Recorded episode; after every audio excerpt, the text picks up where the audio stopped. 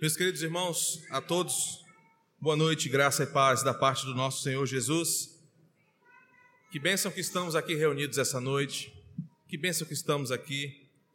Eu tenho certeza que o seu coração, assim como o meu, se alegra por saber que o Senhor nos permite louvar o seu grandioso nome, celebrar a sua majestade.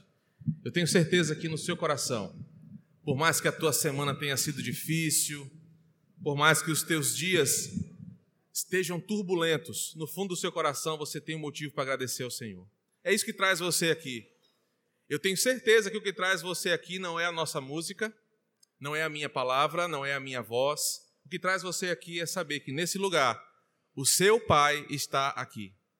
E ele estando aqui, os seus filhos estão reunidos ao redor da sua sagrada mesa. O Senhor estando aqui, nós não precisamos de mais nada. Por isso eu quero, ah, nesse momento, antes de nós partirmos para a reflexão da palavra, convidar você a orar mais uma vez. E dessa feita, eu quero convidar você a orar pelo seu coração. A Bíblia nos orienta a guardarmos o nosso coração, para que nós não venhamos a pecar contra o Senhor. Por isso eu quero convidar você agora a colocar a sua vida diante de Deus. Eu não sei quais são os seus pecados, eu não sei quais são as tuas lutas, eu não sei contra quem ou contra o que você vive lutando, mas uma coisa é certa: o Senhor tem a resposta para o teu sofrimento. O Senhor tem a resposta para o teu anseio. E é por isso que nós estamos aqui. Então, quero convidar você a fechar os seus olhos. Mais uma vez, nós vamos dirigir ao Senhor uma palavra de oração. Senhor, te louvamos pela grandeza que o Senhor é. Porque tamanha majestade, grandeza, nos constrange quando entramos na tua presença. Nós não estamos diante de um homem com suas limitações. Nós não estamos diante de poderes, de títulos, mas nós estamos diante do Senhor de toda a terra, o Criador e sustentador de tudo o que existe no mundo visível e invisível. Nós sequer conseguimos imaginar, Senhor, o que significa tamanha grandeza e tamanho poder. Nós sequer conseguimos compreender o tamanho da tua majestade. E por isso, quando entramos nesse lugar, nós somos tomados de temor, admirados pela tua grandeza. Nós não temos medo do Senhor, mas nós tememos a tua soberania, tememos a tua grandeza, porque é tão majestosa que nos mostra o quanto nós precisamos do Senhor. Uma vez tomados de temor, estar na tua casa significa termos reverência diante daquele que está à nossa frente. Nós não estamos diante de um homem que fala algumas coisas. Nós estamos diante do Senhor de toda a terra, que separa um tempo na sua agenda para reunir o teu povo aqui e nos orientar pela tua palavra. Por isso, Deus, nessa noite, o que nós desejamos é que o Senhor sonde o nosso coração de forma tão íntima e profunda, que a luz da tua palavra ilumine os cantos mais escuros da nossa vida. Que não haja nessa hora em nós pecado que não seja iluminado pela tua palavra. Deus nos constrange pelas coisas que fazemos que te ofendem, porque uma vez constrangidos, nós vamos suplicar pelo teu perdão. Faz isso conosco essa noite, Senhor. Orienta o nosso coração para te amar, para te temer, para seguir apenas ao Senhor. Esse é o motivo de estarmos aqui, porque a semana que passamos foi sustentada pelo Senhor se nós estamos vivos hoje aqui, quer com saúde ou com a falta dela, quer com muito dinheiro ou sem nenhum dinheiro, é porque o Senhor nos sustentou com a tua poderosa mão. E obrigado, Senhor, porque tu és fiel. Obrigado, Senhor, porque tu és bom em todo o tempo. E por isso nós te louvamos e estamos aqui para isso. Em Cristo nós oramos. Amém. Eu quero convidar você a abrir a sua Bíblia na segunda carta de Paulo aos Coríntios, capítulo 7 verso 10. Segundo aos Coríntios, capítulo 7, verso 10. Nessa noite nós iremos falar sobre as verdades bíblicas do arrependimento genuíno. E o que eu quero apresentar para você essa noite, se assim o Senhor permitir, é a diferença entre o arrependimento genuíno que a Bíblia apresenta e o arrependimento mundano. Nós vamos ver hoje dois tipos de arrependimento. Um conforme o mundo ensina, o outro conforme a palavra nos ensina. E diante desses dois tipos de arrependimento, nós desejamos aplicar o arrependimento genuíno no nosso coração, para que você possa viver melhor, para que eu possa viver melhor. E vamos olhar para, para o problema de Corinto e aprender sobre o arrependimento genuíno. Antes de tudo, quero começar uh, te levando a pensar na seguinte situação. Imagina um grande salão com aquela iluminação bem típica de uma tremenda festa. Mas um salão bem chique. Imagina-se o lugar, o salão mais chique que você já foi na sua vida.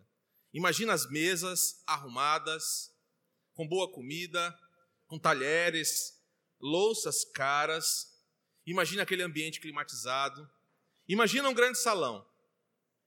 Agora imagina que as pessoas estão lá, todas muito bem alinhadas, arrumadas, e estão numa grande expectativa. No salão todo há uma grande expectativa de que algo vai acontecer. Em determinado momento, parece que rufam os tambores, parece que o grande momento chegou. Aí abre-se a porta, todos começam a vibrar, a aplaudirem, a gritarem, a agradecerem por aquele momento e a verem a felicidade estabelecida ali. Talvez você possa pensar que eu estou falando de um casamento, a noiva chegou.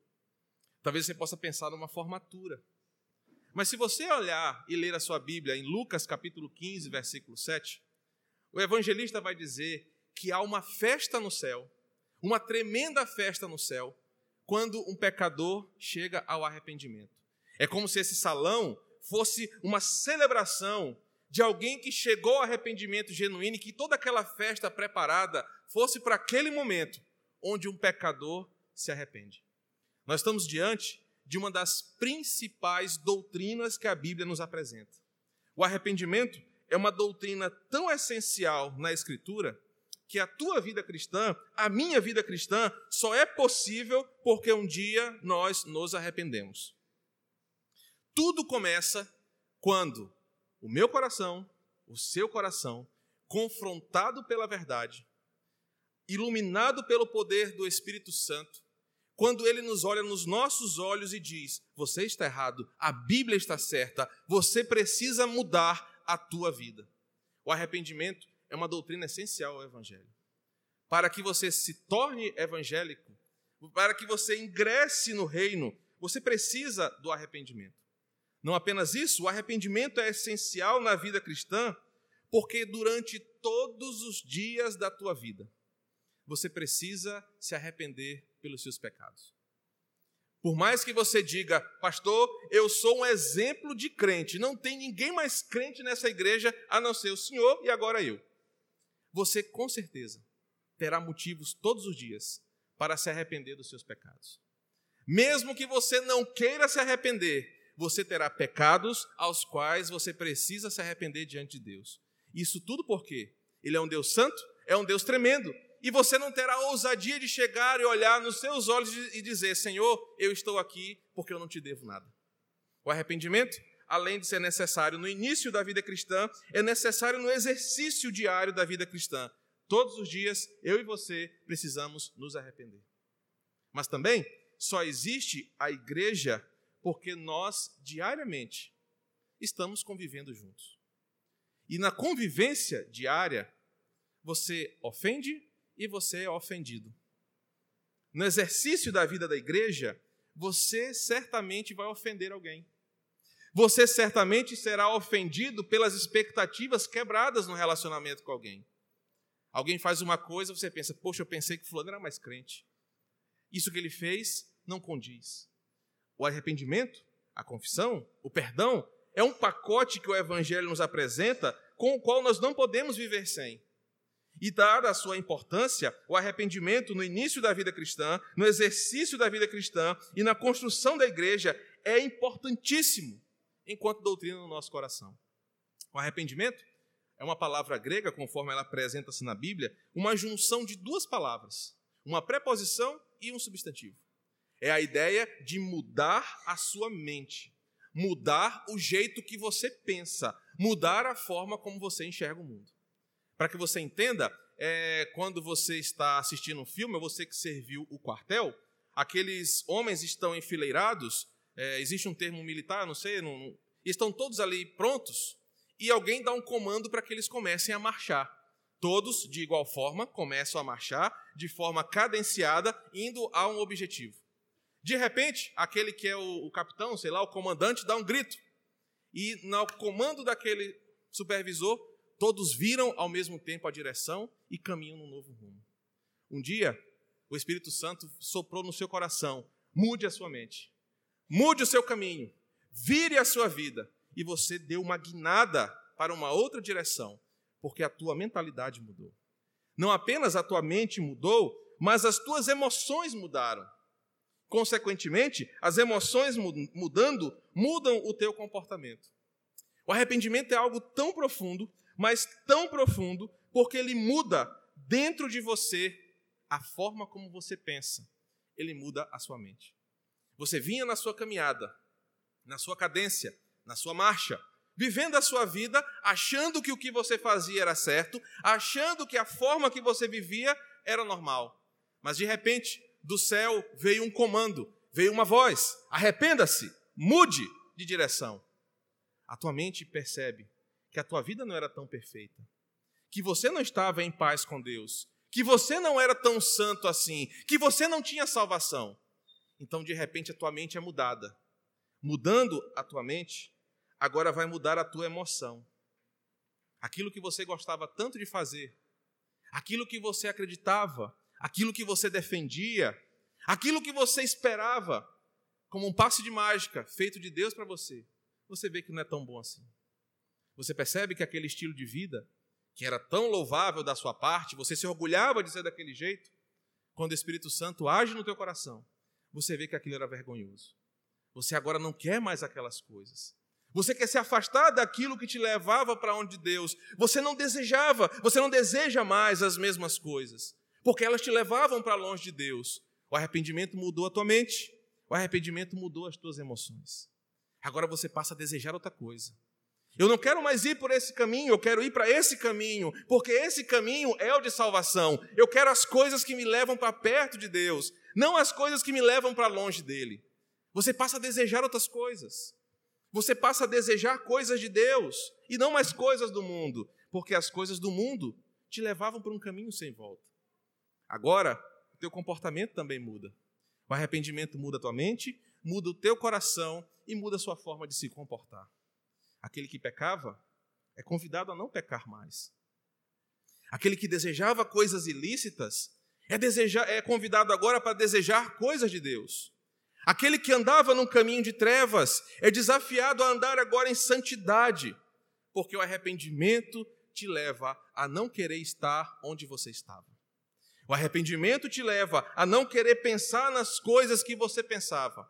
O arrependimento te leva a comportar-se de um jeito de um salvo, de um eleito, de um filho de Deus.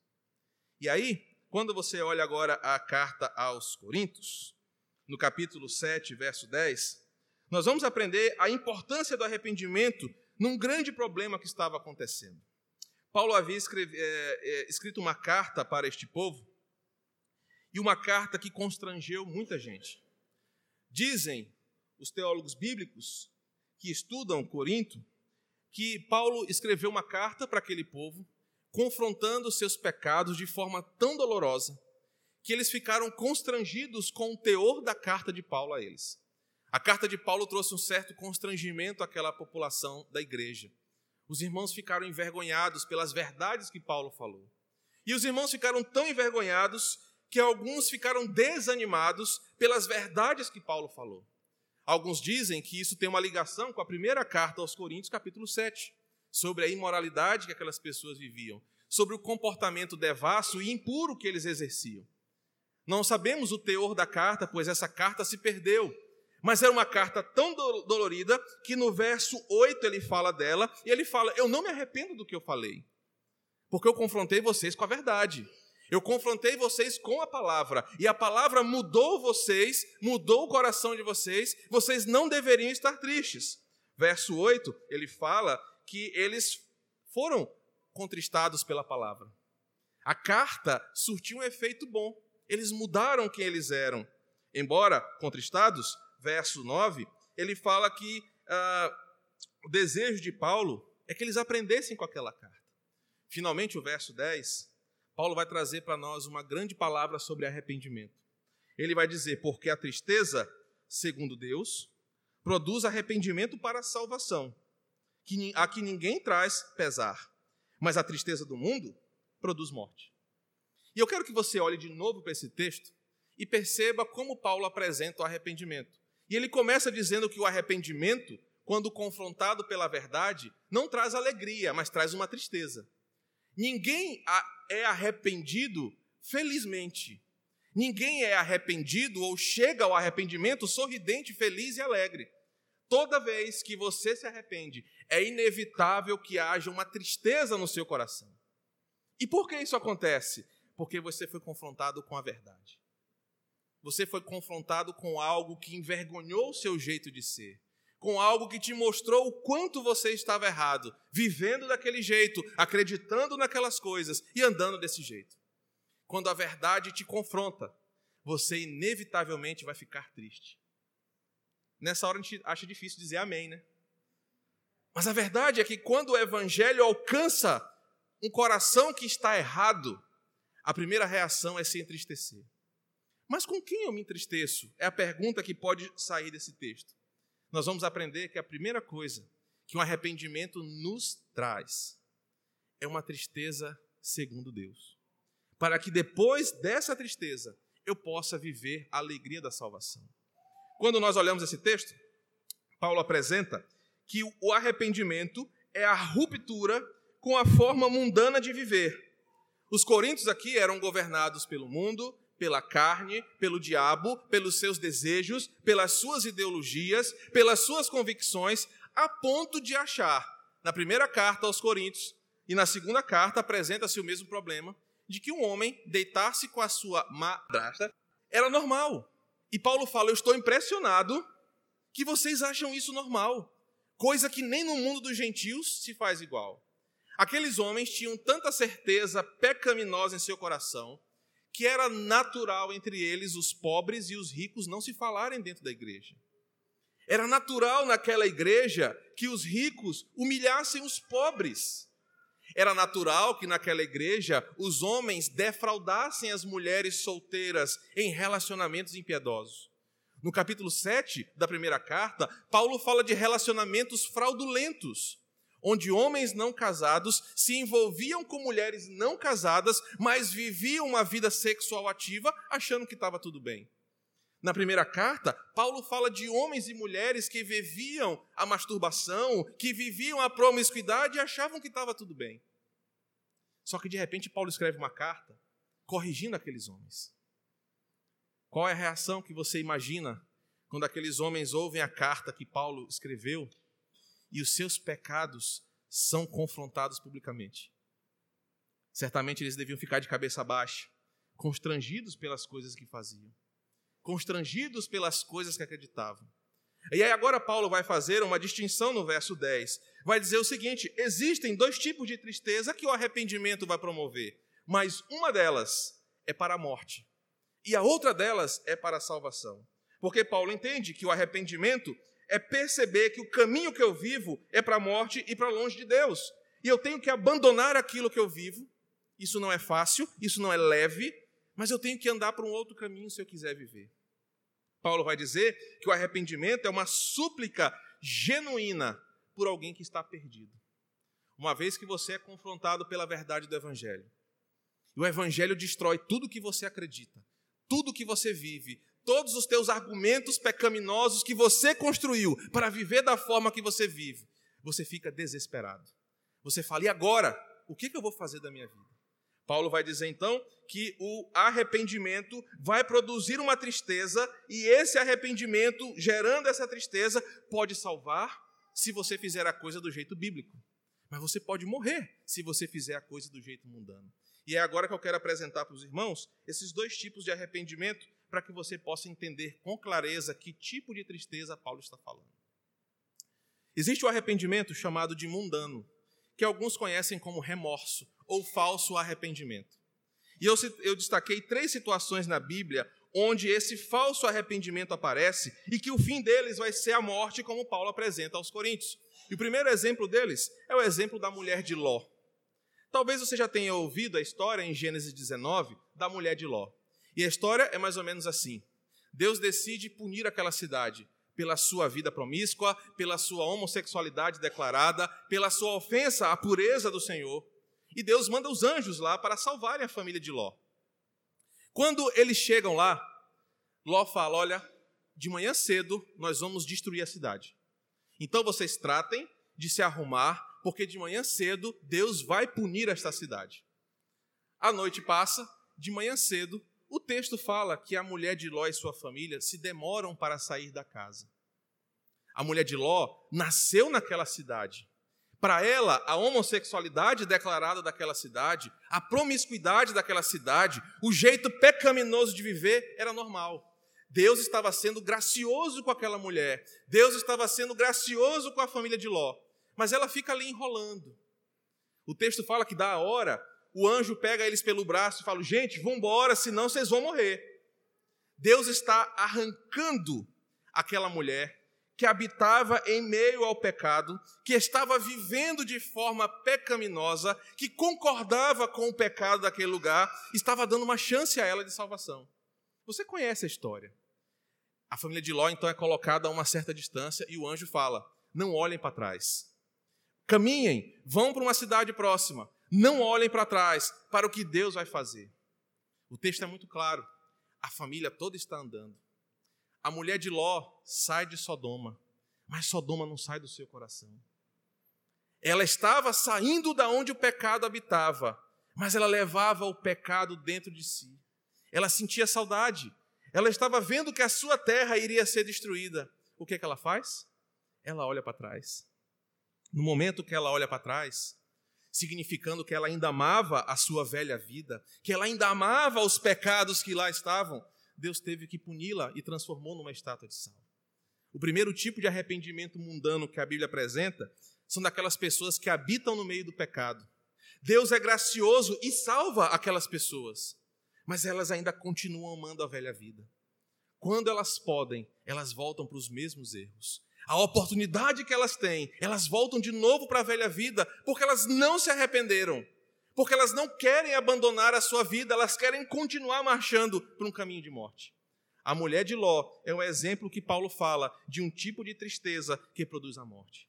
Ela ficou triste pelo que Deus ia fazer com a sua cidade. Ela ficou triste porque toda a sua história, todas as suas lembranças seriam destruídas. Mas ela ficou mais triste porque o pecado que habitava no seu coração não podia ser agora compactuado em Sodoma, o arrependimento que gerou a morte. Um segundo exemplo é o exemplo de Caim, logo no começo da Bíblia. Se você conhece, eu sei que você conhece, Gênesis capítulo 4, de versos 3 a 8, Caim e Abel conheciam a palavra do Senhor. Os dois foram orientados pela forma como Deus queria ser adorado. Após o pecado, Deus falou que a adoração necessitaria de sangue inocente sendo derramado para que eles entendessem a necessidade de redenção. O texto conta que, determinado dia, Abel veio entregar a sua oferenda ao Senhor, o seu sacrifício, e fez conforme Deus ordenara. Caim achando que não precisava se submeter ao Senhor, faz a oferenda do seu jeito, não do jeito que Deus pede. Se você ler o texto depois, você vai perceber que Deus ainda confronta Caim e fala: Caim, o que aconteceu? O teu semblante está mudado. Você está diferente. Fala para mim o que aconteceu. Caim fala: Olha, estou chateado com meu irmão, porque ele faz as coisas de um jeito, eu faço do outro. Caim, eu te dou uma chance. O texto fala: se tu fizeres a coisa como eu mando, você vai ser feliz. Você não precisa ter inveja do seu irmão. Você só precisa obedecer o que eu falo, fazer as coisas do meu jeito. Deus advertiu Caim sobre o seu pecado. Deus confrontou Caim com a sua palavra. Caim pareceu entristecido, mas quando ele sai da presença do Senhor, ele chama seu irmão. Ah, então quer dizer que Deus quer sangue, né, para oferta? Deus quer sangue, então, de um inocente como sacrifício. E o texto vai nos contar que Caim degola o seu irmão.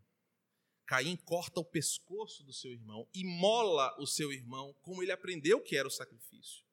Ele degola o seu irmão e o sangue do seu irmão cai sobre a terra. E Caim, então, agora é condenado, amaldiçoado por causa do seu falso arrependimento. Ele conhecia bem a palavra do Senhor, ele foi confrontado pelo Senhor, mas ele agiu dominado pelo seu pecado. Ele morreu espiritualmente, porque quando Deus o confrontou, em vez dele se arrepender e mudar, ele insistiu em agir com o seu pecado. O segundo tipo de arrependimento que leva à morte. E o terceiro e último exemplo do arrependimento mundano, você conhece a história de Judas. Em Mateus capítulo 26, em Mateus capítulo 27, vão nos contar melhor a sua trama. Judas foi alguém que andou com o Senhor. Judas andou com Jesus e aprendeu de perto o seu ensinamento. Judas várias vezes foi advertido pelo seu pecado. Judas várias vezes ouviu da boca do Senhor que ele deveria mudar e se arrepender. Mas, dominado pelo seu coração pecaminoso, ele vende o seu Senhor por 30 moedas de prata. Depois que ele vê o tamanho do estrago que ele fez, Mateus vai contar no capítulo 26, ele tenta consertar as coisas do seu próprio jeito. Você lembra da história? Ele pega o saquinho de moedas e volta lá no sacerdote e fala: Olha, não, não, vamos desfazer o negócio, eu vou devolver o dinheiro, soltem Jesus. Mas já era tarde demais. Ele tenta ajeitar a bagunça que ele fez do seu jeito, não consegue e não suporta o peso do seu pecado. O que que Mateus vai falar no capítulo 27? Que ele sai dali e vai se enforcar. O que aconteceu com Judas? O que, que levou ele à morte? Judas andou com o Senhor, foi advertido pelo seu pecado. Em vez de se arrepender, mudar a sua vida, consertar, ele preferiu resolver a coisa do seu jeito. Não, eu vou conseguir dar um jeitinho de resolver a situação. Quando ele viu que o estrago era tremendo, ele fez a coisa do seu jeito. Ele não suporta o peso do pecado e se mata. O arrependimento que leva à morte conforme Paulo apresenta aos Coríntios, é um tipo de arrependimento que não gera salvação, mas que inevitavelmente te levará para um lugar pior do que você está. E é exatamente essa a proposta do mundo. O mundo aplica agora um tipo de arrependimento que não te leva para perto de Deus, porque não exige de você mudança, não exige de você transformação, exige apenas um desencargo de consciência. Você se sente culpado, tenta resolver a coisa do seu jeito. Mas quando nós olhamos para o mesmo, mesmo texto, na parte A do versículo, Paulo vai dizer que a tristeza, segundo Deus, produz arrependimento para a salvação e não para a morte. E que tristeza é essa que promove o arrependimento e que me salva? Tudo começa quando Deus olha para você. E a pior coisa do mundo, aprenda isso, que pode acontecer na vida de alguém, é Deus olhar diretamente para você. Porque inevitavelmente você vai ter duas reações. A primeira delas é se arrepender e mudar. A segunda delas é mostrar que o teu coração é tão duro que você sabe que está sendo condenado, sabe que você pagará eternamente pelos seus pecados e você ainda assim decide continuar. A pior coisa é Deus olhar para você. E a melhor coisa é Deus olhar para você. Porque quando Deus te olha e você é confrontado pelo seu pecado, numa atitude de mudança da ocorrência daquilo que você faz, você se ajoelha diante de Deus e fala: Deus, me salva, porque se eu continuar assim, eu vou para o inferno. O Senhor me olhou, santidade agora me encontrou, graça me encontraram, misericórdia estão diante de mim. E se eu disser não para o Senhor, eu estou eternamente condenado. Paulo vai dizer que esse tipo de encontro vai gerar uma tristeza, mas uma tristeza que levanta o caído, porque muda dentro de você aquilo que te impede de ser alguém que vive para a glória de Deus. Quando Deus te encontra e o Espírito Santo te confronta com o teu pecado, ele está dizendo o seguinte: Fulano, esse problema é o que impede de você caminhar comigo. E o problema você não consegue resolver, porque o problema só quem resolve é Jesus. E se você não se arrepender, se você não entregar o controle da sua vida, se você não mudar dentro de você o que você vive, você não tem salvação. Nessa hora, o eleito, aquele que é confrontado com a graça, aquele que está buscando algo de Deus, fala: Senhor, eu reconheço isso e eu preciso mudar. Eu preciso mudar. Eu reconheço o meu pecado. Eu reconheço o que eu faço. Mas eu preciso agora, Senhor, da tua ajuda porque eu quero me limpar da podridão que eu sou. Olha para mim, Senhor. Uma vez que a tua luz me ilumina, eu vejo o quão sujo eu estou. E talvez caiba aqui uma conhecida ilustração. Imagine-se numa selva, uma mata fechada, e aí imagina que você está no meio de uma selva escura, no meio da noite, não tem uma luz, você não tem um celular, você não tem nem aquele fósforo, anzol e a linha que vem no kit de sobrevivência, não tem nada. E você lá no alto, lá longe, vê uma pequena luz. Você está desesperado, está chovendo, está escuro. E você decide então caminhar para aquela luz. Ela, é, ela está longe e está pequenininha. E você anda devagar, porque é uma selva fechada.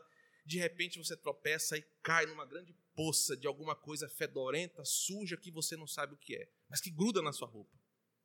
Você tenta sobreviver e há muito tranco, barranco, sai daquele lamaçal.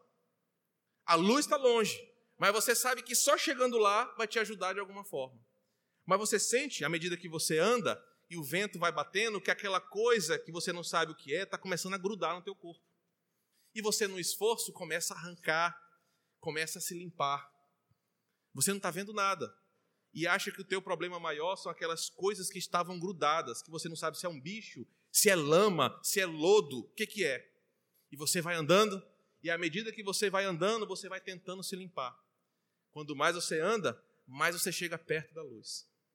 À medida que você vai chegando perto da luz, você começa a olhar para você e percebe que você ainda está todo sujo daquilo que você caiu lá atrás.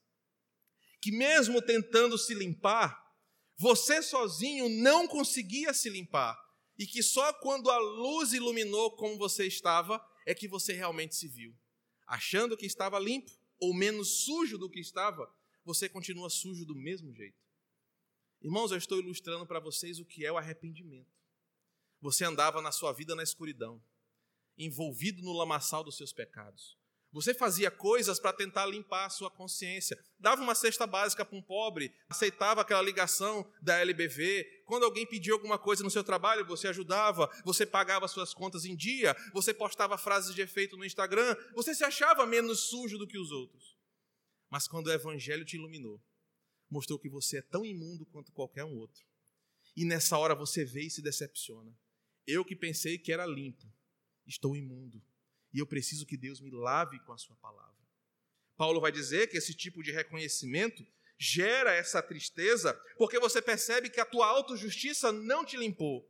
E você agora clama por socorro. Jesus me ajuda, lava minha alma, eu preciso mudar. E Jesus faz o quê? Pega você, sujo, fétido, nojento, dá um banho em você. Limpa as suas vestes, lava a sua alma te torna uma nova criatura. O arrependimento que Paulo está apresentando, verdadeiro e genuíno, em vez de te deixar numa situação de humilhação e constrangimento, te mostra um Deus que te abraça mesmo quando você está sujo pelo teu pecado. Mostra um Deus que te lava, que te traz para mais perto dele, mesmo quando você está caído, ele te sustenta, porque você confia nele e não em você. O arrependimento genuíno vai promover no coração do cristão, conforme Paulo vai apresentar no texto, três coisas, quatro coisas que você precisa conhecer. E a primeira delas, o verdadeiro arrependimento, compreende o peso da verdade bíblica de quem você é. Salmo 51, verso 2 e 3. Lembra da ilustração da sujeira? A primeira coisa que o arrependimento faz é você compreender quem você é de verdade. E ouça uma coisa que a Bíblia diz: você é pior do que você imagina ser. Você é mais corrupto do que você quer ser. Você é pior do que você imagina ser. Salmo 51, verso 2 e 3. E quando nós compreendemos isso, nós olhamos para quem nós somos, o segundo passo é dado. Mas o primeiro passo precisa ser firme. E esse passo é: Senhor, eu sei que eu não posso me lavar. Senhor, eu sei que se eu continuar andando nessa direção, eu vou morrer. Senhor, eu sei que se eu continuar do jeito que eu sou, eu estou longe de ti, porque eu nasci em pecado, porque eu fui gerado na iniquidade, porque não há nada bom em mim. E o Salmo 51, vai dizer desta forma para você: Lava-me completamente da minha iniquidade, purifica-me do meu pecado, pois eu conheço as minhas transgressões e o meu pecado está sempre diante de mim. O primeiro passo para arrependimento é você compreender quem você é. E talvez a tua mente tente te enganar nessa hora. Não, eu sou um bom pai, eu sou um bom marido, eu sou um bom profissional, eu sou um bom cidadão. Só que o texto vai nos apresentar, no versículo 5, uma forma de você ver a sua vida que ninguém pode mudar. Você nasceu na iniquidade. Em pecado você foi concebido. Você não escolheu pecar, já pecaram por você. Você não nasceu inocente, você nasceu ingênuo. Inocente ninguém nasce. Todos nós nascemos condenados. O texto nos apresenta que nós precisamos conhecer essa verdade, precisamos conhecer quem nós somos, precisamos conhecer a nossa realidade para pedir por socorro. O segundo passo é confessar e reconhecer a nossa terrível condição diante de Deus. Você se percebe e agora você vê quanto está encrencado. Provérbios 28, verso 13, vai nos dizer assim: o que encobre as suas transgressões jamais prosperará, mas os que as confessa e deixa alcançará misericórdia. Uma vez que você reconhece e compreende o peso de quem você é e o que você fez, você agora precisa confessar: Senhor, me perdoa. Senhor, me ajuda. Eu reconheço a minha condição terrível diante de ti e eu preciso que o Senhor mude a minha mentalidade, mude a minha vida. E o terceiro e último passo, você tem que escolher agir. Não adianta você reconhecer o seu pecado. Não adianta você querer mudar a sua vida e fazer como a mulher de Ló, olhar para trás. Não adianta você ser confrontado pela palavra e continuar como Caim, agindo dominado pelo pecado. Não adianta você continuar igual Judas, que quando foi confrontado, não suporta o peso do seu pecado e prefere morrer do que se arrepender. O verdadeiro arrependimento, conforme Paulo vai nos falar, nos gera uma tristeza porque nos mostra quem nós somos. Nos gera uma tristeza porque nos constrange diante de Deus. Mas ao mesmo tempo, o verdadeiro arrependimento, a tristeza que leva para a salvação, me torna alguém que necessita todos os dias do Senhor. Senhor, me ajuda a andar me ajuda a, a, continuar nesse novo caminho, não repetir os mesmos pecados, viver de acordo com a tua palavra. Senhor, me ajuda a ser diferente. O verdadeiro arrependimento faz você olhar para o seu pecado antigo e ter repulsa por ele. O verdadeiro arrependimento te faz olhar para a tua antiga vida e não querer desejar de volta a ela, mas falar: Poxa, quanto tempo eu perdi fazendo aquilo? Como é que eu podia viver daquele jeito? Onde eu estava com a cabeça que eu não percebi que esse caminho iria me destruir? O arrependimento genuíno te leva a querer mais Deus e menos o mundo. Te leva a um avivamento pessoal, porque agora, sabendo da onde Deus te tirou, sabendo o que Ele mudou na sua vida, você não quer largar Jesus por nada. Sabe por que tanto crente se desvia da igreja, se é que eu posso chamar de crente? É porque nunca se arrependeu de verdade. É porque nunca abandonou seu pecado. É porque nunca foi confrontado verdadeiramente com o Evangelho. E Isaías capítulo 1 vai nos mostrar sinais do arrependimento genuíno. E eu quero concluir com esse texto e partir para uma aplicação. Isaías capítulo 1, verso 16 e 17, vai nos ensinar o que precisamos ter como sinais do arrependimento. Isaías vai nos mostrar nove sinais.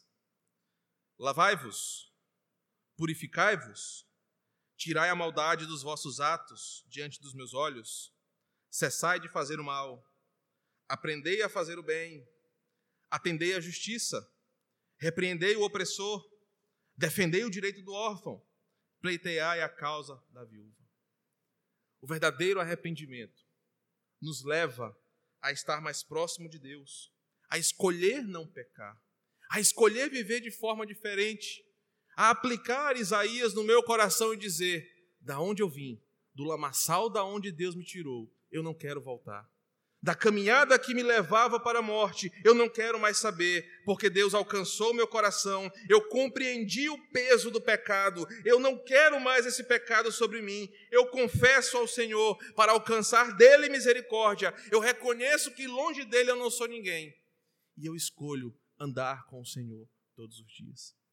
Paulo diz que a tristeza, segundo Deus, pode até fazer você chorar. Quando o pecado que você tanto gosta, que você tanto repete, que você tanto adora, que você tanto é preso, for iluminado pelo Evangelho. Mas quando você for entristecido pelo Senhor, se você se arrepender genu genuinamente, esse arrependimento vai te salvar. Diferente do arrependimento mundano que leva à morte. Eu quero concluir fazendo uma aplicação desse texto. O arrependimento genuíno que Paulo apresenta aqui conduz a três coisas essenciais para a nossa nova vida em Cristo e devem ser o alvo de todo cristão. A primeira delas é que, uma vez confrontados pela palavra, e se nos arrependermos genuinamente, nós vamos fazer o que é certo. Nós vamos abandonar a nossa vida trágica. Nós seremos reconciliados com Deus, porque Ele vai nos trazer para perto dele. E por fim, Ele vai nos garantir a nossa salvação. Não existe evangelho sem arrependimento. Não existe cristão sem arrependimento. Não existe igreja sem arrependimento. Se você veio aqui essa noite e não se arrependeu diante do Senhor, talvez não teve nenhuma compreensão até hoje do quanto a tua situação é pior do que você imagina. Essa é a oportunidade que o Evangelho te dá. Arrependa-se. Essa era a mensagem dos profetas. Arrependam-se, creiam no Evangelho. Arrependam-se, mudem de vida. O Senhor é bondoso. Ele oferece a você essa noite a oportunidade de se arrepender diante dele, de clamar pelo seu auxílio, de clamar pelo lavar regenerador da sua palavra, para que você tenha salvação. Mas lembre-se, você deve escolher. Você deve escolher estar perto do Senhor. Não porque você tem decisão em aceitar ou não a Jesus. Isso não existe. Deus não está mendigando a sua atenção. É bom para você ser lavado pelo Espírito Santo. Que o Senhor nos abençoe com Sua palavra. Senhor, graças te damos, porque o Senhor nos ensina maravilhosamente bem, pela Tua palavra, o poder do arrependimento que gera a salvação em nós. Obrigado porque nós, aqueles que já foram salvos em Cristo Jesus, um dia tiveram o constrangimento de verem as suas obras e o quanto elas eram más. Um dia tiveram a oportunidade de contemplar a grandeza do Evangelho e, uma vez iluminados em suas podridões, em nossas podridões, nós suplicamos pelo auxílio divino. E o Senhor, de forma graciosa e bondosa, nos lavou, nos regenerou, nos colocou novas vestes, nos levantou do lamaçal do nosso pecado, fez em nós aquilo que nós não podíamos fazer. O Senhor nos deu nova vida. E agora, diante dessa maravilha que é o arrependimento bíblico, genuíno, nós amamos ao Senhor. Nós não queremos nos apartar do Senhor, nós não queremos nos distanciar de Ti, porque sabemos que apenas na Tua cruz, no Teu altar, é que o nosso coração é tratado pela Tua palavra. Por isso, oramos por aqueles que já se arrependeram diante do Senhor. Oramos por aqueles que ainda estão sendo impactados pela palavra, para que eles possam entender a oportunidade do Evangelho de convidá-los à salvação. E que o Senhor faça a tua obra, mas que o Senhor reine soberanamente sobre todos nós. Obrigado, Senhor, pela tua palavra que nos ilumina e nos dá novas oportunidades. Seja conosco, hoje e sempre.